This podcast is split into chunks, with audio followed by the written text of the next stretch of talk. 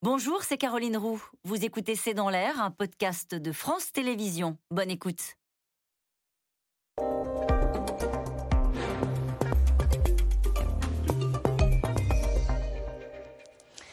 Bonsoir à toutes et à tous. C'est dans l'air l'invité. Je reçois aujourd'hui Nathalie Loiseau. Vous êtes députée européenne, ancienne ministre chargée des Affaires européennes. Bonsoir. Bonsoir. Merci d'avoir accepté cette invitation. Vous signez un livre qui s'appelle La guerre qu'on ne voit pas venir aux éditions de l'Observatoire. Une guerre qui se joue beaucoup sur les réseaux sociaux, sur Internet. Une guerre conduite par les régimes autoritaires. On va en parler dans un instant. Je voudrais d'abord euh, avoir votre avis sur cette tension entre la France et l'Allemagne. Depuis le sommet de Versailles, euh, l'Europe ne trouve pas d'accord sur les questions énergétiques. Le président reçoit deux demain le chancelier allemand Olaf Scholz. Emmanuel Macron, ces derniers jours, a évoqué une Allemagne qui s'isole. Est-ce que cela vous inquiète? C'est jamais bon quand euh, il y a des divergences entre la France et l'Allemagne, ou plutôt entre les autres Européens et l'Allemagne, comme c'est le cas sur la question énergétique, puisqu'on a vu l'Allemagne décider un bouclier euh, tarifaire colossal de 100 milliards sans en parler à personne, et auparavant acheter du gaz seul à travers le monde plutôt que de se coordonner pour que les prix évitent de monter. C'est l'Allemagne seule contre tous en Europe? C'est ça qui se joue?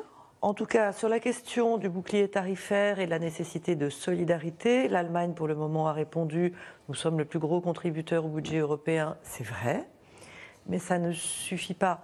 Nous sommes tous face à la crise de l'énergie et l'idée qu'on peut s'en sortir chacun dans son coin est une idée qui ne fonctionne pas. Ça n'est pas la première fois qu'il y a ce genre d'ajustement. On se souvient au début du Covid que là encore l'Allemagne avait une tendance à dire on va se débrouiller.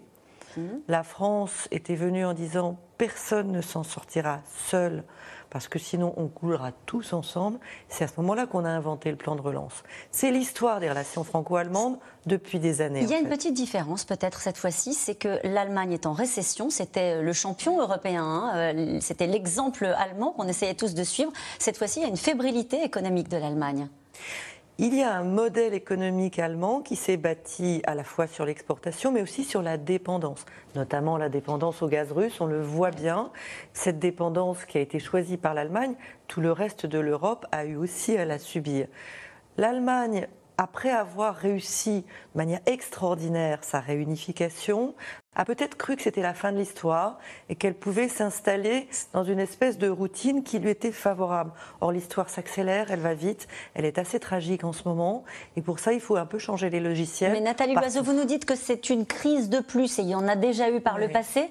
Ou est-ce que vous dites, attention, cette fois-ci, c'est un peu différent Cet exemple que je voulais vous donner, le 13 octobre, l'Allemagne pas toute seule, avec 14 autres pays européens, je vais en citer quelques-uns, hein, le Belgique, la Bulgarie, euh, la République tchèque, la Roumanie, ont signé conjointement une déclaration d'intention pour donner naissance à ce qu'on appelle le European Sky Shield. C'est un bouclier antimissile européen. Euh, est-ce que ça, ça, ça, va dans le bon sens? C'est plus l'Europe à 27, là. C'est une partie de l'Europe derrière l'Allemagne. C'est une partie de l'Europe avec les États-Unis, avec de la technologie mmh. israélienne. C'est un peu contraire au discours que prône Olaf Scholz lui-même sur la souveraineté européenne. Dans le même temps, on voit par exemple que le port de Hambourg pourrait s'ouvrir à une prise de participation chinoise. Euh, plusieurs ministres allemands ont dit non, euh, plusieurs chefs de groupes parlementaires au Bundestag ont dit non, les renseignements allemands ont dit que ce n'est pas une bonne idée. Olaf Scholz a l'air de dire qu'il veut aller de l'avant. Je crois que si on doit tirer une leçon de la guerre d'Ukraine, c'est justement être attentif à ces dépendances de la part de régimes autoritaires qui ne nous veulent pas de bien. Mhm. Et là-dessus, il faut aussi que l'Allemagne continue une révolution culturelle, qu'elle a commencé, il faut être honnête, mais qu'elle n'a pas mais tout à fait si elle ne le faisait pas cette fois-ci, Nathalie Loiseau, une, justement parce qu'il y a une fébrilité des épargnants allemands, euh, des Allemands d'une manière générale, euh, est-ce qu'il y a un scénario qui est envisagé d'une Allemagne qui déciderait à un moment donné, non pas de tourner les talons, mais d'assumer ce cavalier seul? Oh, je ne pense pas. On a déjà vu euh, la semaine dernière au Conseil européen que les positions s'étaient rapprochées. Et c'est ça le travail européen. Parfois, il est un peu ingrat parce qu'il y a rarement un moment où on peut vous dire regardez, il y a une crise, il y a une décision et on avance. Il y en a malgré, malgré tout eu sur la guerre d'Ukraine.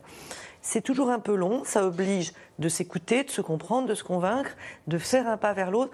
L'Allemagne a fait un pas vers les autres Européens en acceptant qu'on travaille sur des achats de gaz en commun, en acceptant qu'on travaille sur la réforme du marché de l'électricité ou sur un plafonnement du prix du gaz, quelque chose à quoi elle n'était pas favorable au départ, elle a bougé. C'est un peu lent, c'est trop lent, je vais vous dire mon, point de vue. C'est trop lent parce qu'il y a des attentes fortes. Ça veut dire que vous considérez que le rendez-vous de demain entre la chasse et le président Emmanuel Macron sera constructif et que... Il est important. Il est important. C'est une partie de se joue demain dans cette, dans cette réunion. Euh, un mot sur euh, l'Ukraine. Que pensez-vous de ces menaces à répétition de la part des Russes qui accusent les Ukrainiens de vouloir utiliser une bombe sale? Euh, C'est le retour des menaces à peine voilées de la part de la Russie. On parle de la guerre en Ukraine naturellement. C'est une, une façon de nous intimider une nouvelle fois ou qu'est-ce que vous en pensez? C'est comme d'habitude une tentative d'intimidation ou de brouillage des cartes. ce que fait la Russie, ce que font d'autres pays autoritaires, c'est souvent de créer ce que Trump appelait des vérités alternatives, mm. c'est-à-dire un, univers dans lequel on ne sait plus quoi penser, on ne sait même plus ce qu'on voit. Donc ils accusent l'Ukraine de vouloir préparer une bombe sale. L'Ukraine répond Écoutez, si vous voulez savoir, faites venir les inspecteurs de l'Agence internationale de l'énergie atomique partout dans nos centrales. Elles verront que ça n'est pas le cas. Évidemment, on craint euh, que la Russie se livre à quelque chose et on accuse l'Ukraine pour trouver un motif. Ou bien ne le fasse pas et qu'on soit presque soulagée qu'elle ne fasse que ce qu'elle fait déjà, c'est-à-dire des horreurs. C'est toujours ce rapport à la réalité qui est fait pour que les opinions publiques s'y perdent, ne savent plus très bien qui accuser. Alors vous signez, je le disais, un livre sur la guerre cyber qui a déjà commencé, euh, euh, qui vise à déstabiliser les, démocraties. C'est ce que vous racontez. Euh, qui sont les soldats de cette guerre-là? Alors, qui nous vise et depuis combien de temps? Mm. La Russie, on vient d'en parler et ça n'est pas depuis euh, le 24 février de cette année. Ça fait des années. En 2009, quand Russia Today change de nom et s'appelle RT, elle change aussi de ligne éditoriale. Jusque-là, c'est une chaîne de propagande qui est là pour dire du bien de la Russie. À partir de 2009, c'est une chaîne qui est là pour dire du mal de l'Occident et c'est très différent. Mm. Pour essayer de nous faire croire que nous sommes divisés et irréconciliables. Il n'y a pas que la Russie. Et il n'y a pas que la Russie. La Chine euh, s'est prise au jeu, elle a vu ce que la Russie faisait. D'ailleurs, en ce moment, elle répercute la propagande de, la Russie. Et on l'a beaucoup vu pendant euh, le gros de la pandémie mmh. du, Covid. On a vu circuler des fausses informations prétendant, par exemple, que le virus avait été créé dans un, laboratoire camp américain. Euh, une vieille histoire qui avait déjà été utilisée par les Russes quelques décennies auparavant, le même laboratoire aurait créé le virus du sida. Là, vous nous parlez de la guerre de l'information. Oui.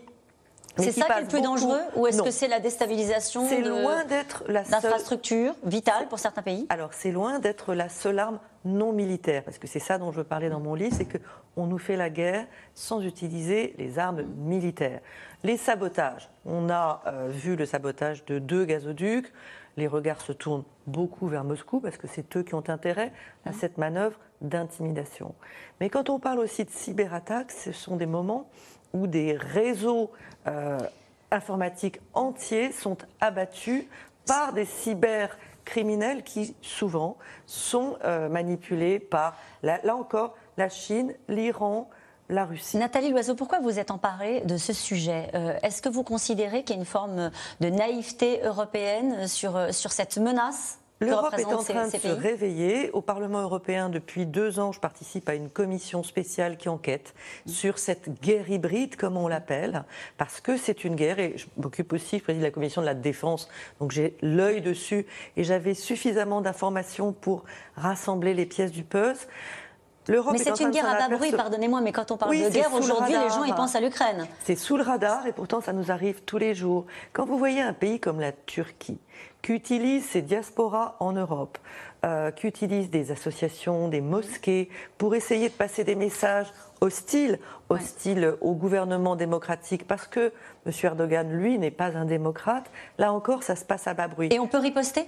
On doit riposter. Comment on a les moyens de le faire? Et on ne devrait pas se dire seulement que fait l'État, que fait l'Europe. Il faut que l'État, il faut que l'Europe agisse, mais c'est chacun d'entre nous. C'est vous, les médias, en euh, rétablissant les faits, en faisant une claire distinction entre les faits et les opinions.